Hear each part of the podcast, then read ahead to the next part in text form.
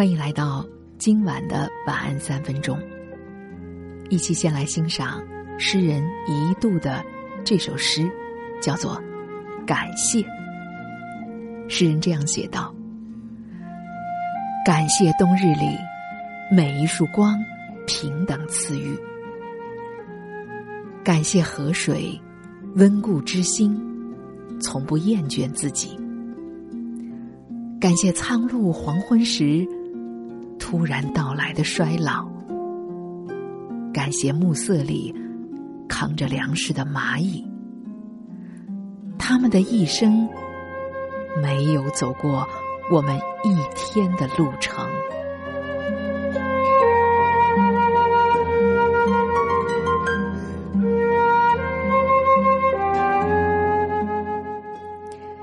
距离新的一年，差不多。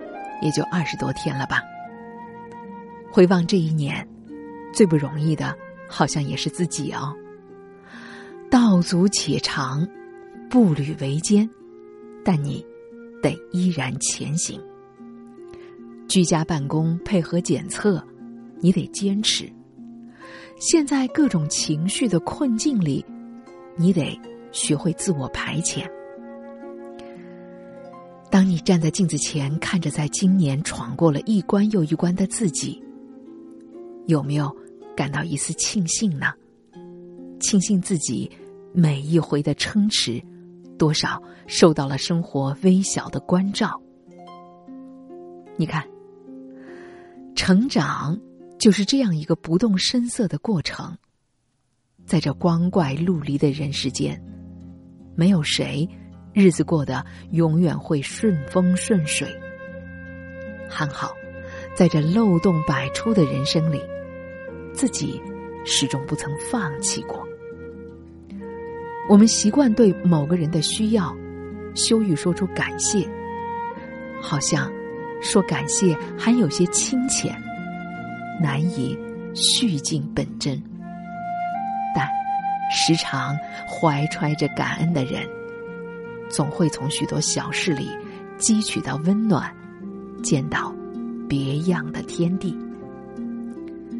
日本作家村上春树说：“你要记得那些大雨中为你撑伞的人，帮你挡住外来之物的人，黑暗中默默陪伴你的人，逗你笑的人，陪你彻夜聊天的人。”是这些人组成了你生命当中点点滴滴的温暖，是这些温暖让你远离阴霾，使你成为善良的人。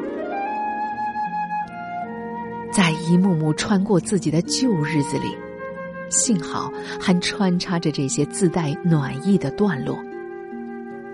往往最深的感恩，是理解对方的付出。确实，我看到有人这样说：他没有同意我的表白，虽说伤心了许久，但还是要感谢当年果敢的自己，让内心越加明白，对另一个人真诚表达自己的爱，也是对自己的一份珍贵的肯定。这番话不由得让我想起《恋爱的犀牛》里。这样的一段话，说：“人呐，是可以像犀牛一样那么勇敢的，哪怕很疼也是可以的。看你疼过了，是不是还敢疼？大多数人痛过一次就缩起来了，像海葵一样，再也不张开了，最后只能变成一块石头。要是一直张着。”就会有不断的伤害，不断的疼痛，但你还是像花一样开着。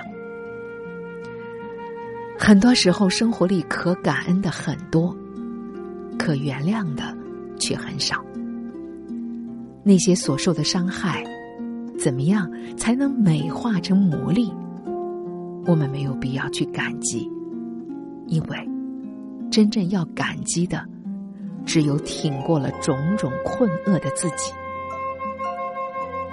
就像在吐槽大会的舞台上，歌手张韶涵说过的一句话。他说：“有句话叫‘感激伤害你的人，因为他让你变得更强。’但我只想说，伤害就是伤害，没有这些伤害，我也会变得更强。我不感激伤害我的人，他们只是提醒了我不要成为那样的人。”每个人内心深处的伤痛，确实不容易复原。尚且来不及沉淀的情绪，需要靠自己慢慢的抽离。就像我们总是期待冬日落雪，不纵不拘，即便轻盈，却能平息喧嚷。千言万语，最后依然要感谢。